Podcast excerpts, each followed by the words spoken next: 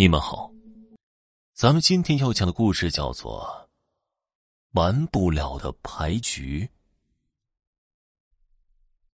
我们四川的人都喜欢打麻将，每个地方打麻将的规则又不一样。我们这边麻将最大番就是五番这边的人呢，不管男女老少，聚会最爱做的事情就是麻将。我今天的故事很短。就是讲的关于麻将的事情。我有个叔公，退休以后就喜欢和小区里退休的老年人一起切磋牌技。用他们的话来说，就是打麻将是为了防止老年痴呆。所以，一群老头老太太从吃完午饭开始就开始战斗。叔公也有固定的牌搭子，都是以前一个单位一起退休的战友。那天，和每天打牌一样的，吃完午饭，几个人就约上了，在小区的麻将馆里打麻将。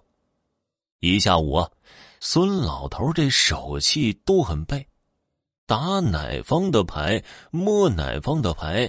本身孙老头的脾气就不太好，手气不顺，就一直在说气话的骂牌。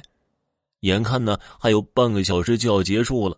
孙老头终于拿了一手好牌，几圈下来，直接就是一个大五番他一个激动，心脏病犯了，死在了麻将桌上。后来，就是儿女给他办丧事什么的，我叔公也应邀参加了。本来人老了，避免不了生老病死。虽然老孙的死因确实有些搞笑，但是心脏病发。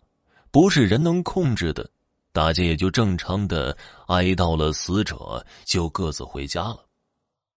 恐怖的事情在后面，老孙头死后不久，我叔公就开始做相同的梦。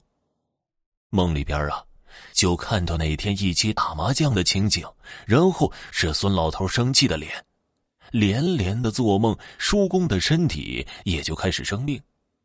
我姨。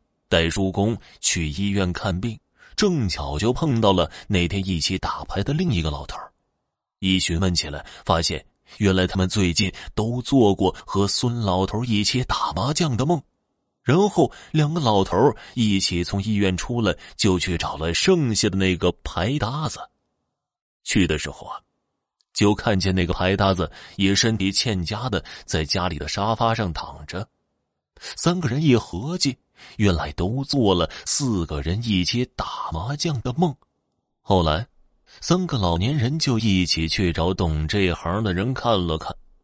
懂事的人看了他们三个，就告诉他们：孙老头死的时候是突发心脏病。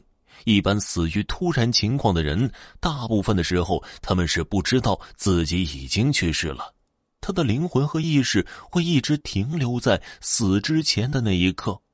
而他死之前在和他们打麻将，所以他们才会一直做相同的梦，在梦里陪他打麻将，并且孙老头最后的那个午饭还没进到钱呢，是他心心念念想着的事情，所以才会夜夜给他们三个托梦。如果要想解开这个因果，首先得给孙老头把最后那盘麻将的钱给付了，然后再给孙老头烧三个牌友下去陪他。不然的话呀，他就会一直和剩下的三个人在梦里把牌局进行下去，直到剩下的三个老头去世了为止。